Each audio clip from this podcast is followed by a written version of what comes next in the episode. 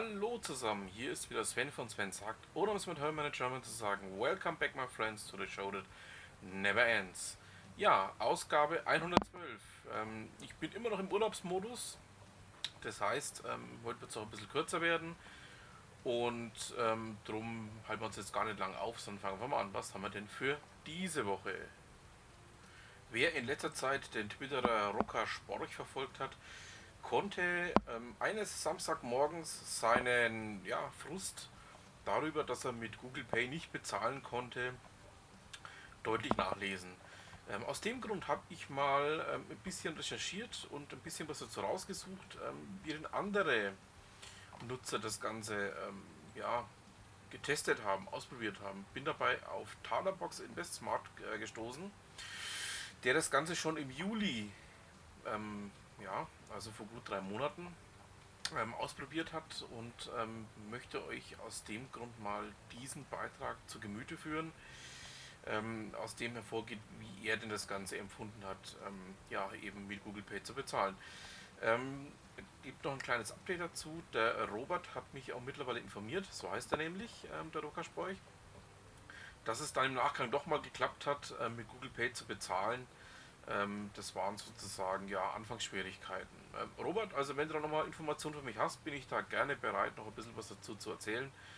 Und ja, ähm, aus dem Grund empfehle ich einfach mal diesen Beitrag und habe euch auch den Link, wie ihr wisst, sind immer wieder Links immer in den Shownotes mit drin, damit ihr euch das Ganze auch selber mal anschauen könnt, mit in die Shownotes gepackt. Ja, kommen wir nun zu was völlig anderem. Alexander Kuch von teltarif.de berichtet darüber, dass Vodafone die Übernahme von Unity Media offiziell angemeldet hat. Ähm, ja, ähm, es war ja schon lange im Gespräch, dass Vodafone sich am Kabelnetzbetreiber Unity Media ähm, als Wunschpartner für die nächste Übernahme ausgesucht hat. Und ähm, jetzt scheint es soweit zu sein. Also jetzt geht das Ganze mal ähm, ja, vor die Wettbewerbshüter muss natürlich vom Bundeskartellamt und in dem Fall wohl auch von der EU-Kommission geprüft werden, ob denn hier eine Übernahme möglich ist oder ob da möglicherweise eine marktbestimmende oder eine Monopol gleichkommende Konstellation entstehen könnte. Sind wir mal gespannt, was bei dieser Prüfung rauskommt und ob es dann bis Ende des Jahres schon Informationen dazu gibt, ob Unity Media in Zukunft auch unter Vodafone firmieren wird. Ja, wenn wir schon beim Thema Breitband sind, ähm, IT Zoom berichtet darüber, dass die Bahn nun das Breitbandnetz auf allen Bahnstrecken deutlich noch erweitern möchte. Ähm, es ist ja bislang so, dass 18.000, also circa 18.000 Kilometer ähm, bereits Breitbandkabel im Bahntrassennetz liegen. Und jetzt sollen eben noch die restlichen 13.000 Kilometer bis 2025 erschlossen werden. Ähm, dort sollen dann ähm, Glasfaserkabel, Mobilfunksendemasten aufgestellt werden. Und ähm, ja, das ist ja ein Projekt, was die Bahn schon seit ganz, ganz langer Zeit verfolgt. Das hat ja schon angefangen, damals unter der Zeit noch von Arcor. Ähm, Arcor war ja ähm, auch aus der Intention, eine Ausgründung der Bahn heraus, eben Breitband ähm, ja, über das Land zu verteilen durch die Nutzung der Bahnstrecken ja, sind wir mal gespannt, ob 2025 für die restlichen 13.000 Kilometer zu halten ist. Ähm, bleiben wir einfach mal dran und schauen mal, wann es denn tatsächlich dann soweit ist. Miriam Franke von Arbeits-ABC hat wieder einen sehr interessanten Beitrag vorgelegt.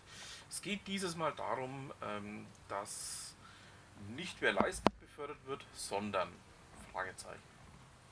Das heißt, also die meisten denken, dass ähm, Motivation, Leistung oder Ausbildung ja hier ähm, besondere ausschlaggebende Punkte sind, um eine Beförderung zu bekommen. Aber es geht um ganz, ganz viele andere Themen, die da dahinter stecken. Es sind mehr die Soft Skills, es geht unter anderem auch wieder mit B. Und das macht diesen interessanten Beitrag auch so lesenswert, finde ich. Also ähm, ja, schaut einfach mal rein. Vielleicht könnt ihr für euch da ein bisschen was rausziehen. Und ähm, es geht eben nicht nur um Vitamin B, sondern es geht auch um das eigene Branding, also sprich, ähm, dass man sich selbst zur Marke erklärt und auch selbst als Marke agiert. Ja, kommen wir nun zu etwas völlig anderem. Im Adobe CMO-Blog ähm, hat Susan Ettlinger ähm, etwas zum Thema KI geschrieben, also künstliche Intelligenz. Und zwar aus ihrer Sicht ist die künstliche Intelligenz auf dem Stand des Internets von 1993. Ähm, ja, ähm, ist ein, jetzt hätte ich beinahe gesagt, doch durchaus sehr mit Vorsicht zu genießender Beitrag, sage ich immer so. Ähm, weil ich es ein bisschen anders sehe, ich denke, dass wir da schon ein Stück weiter darüber hinaus sind, also über 1993. Wir dürften so beim Stand ähm, 2000, 2001, vielleicht auch schon 2002 sein. Also ich bin nicht der ganzen Ansicht, ähm, die Frau Ettlinger da teilt. Also Teile davon, ja, würde ich auch so sehen, aber es sind große Teile dabei, wo ich sage, hm, wir sind doch schon ein Stück weiter, als sie da denkt. Ähm, ich habe das Ganze auch vor geraumer Zeit mit der Twitterin drei Maus im Haus mal diskutiert. Ähm, die sagt auch, also wir sind ähm, über diesen Stand schon ein Stück weit hinaus. Ähm, ich habe euch einfach den Artikel mal mit reingepackt, lest euch einfach mal durch, macht euch eure eigenen Gedanken dazu. Und vielleicht ja, teilt das ja auch mit uns oder schreibt mir einen kleinen Kommentar. Ja, ähm, damit haben wir es dann auch schon fast wieder für diese Woche. Ähm, ihr wisst ja, mein Podcast beinhaltet natürlich einen festen Bestandteil.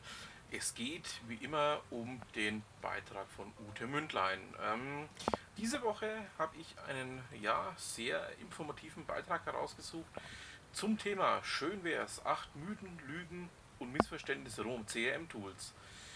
Ähm, hochinteressantes Thema, ähm, der einfach auch aufzeigt, ein CRM-Tool löst zwar keine Vertriebsprobleme, zeigt aber durchaus auf, ähm, ja, was denn tatsächlich ansteht, was denn tatsächlich zu tun ist.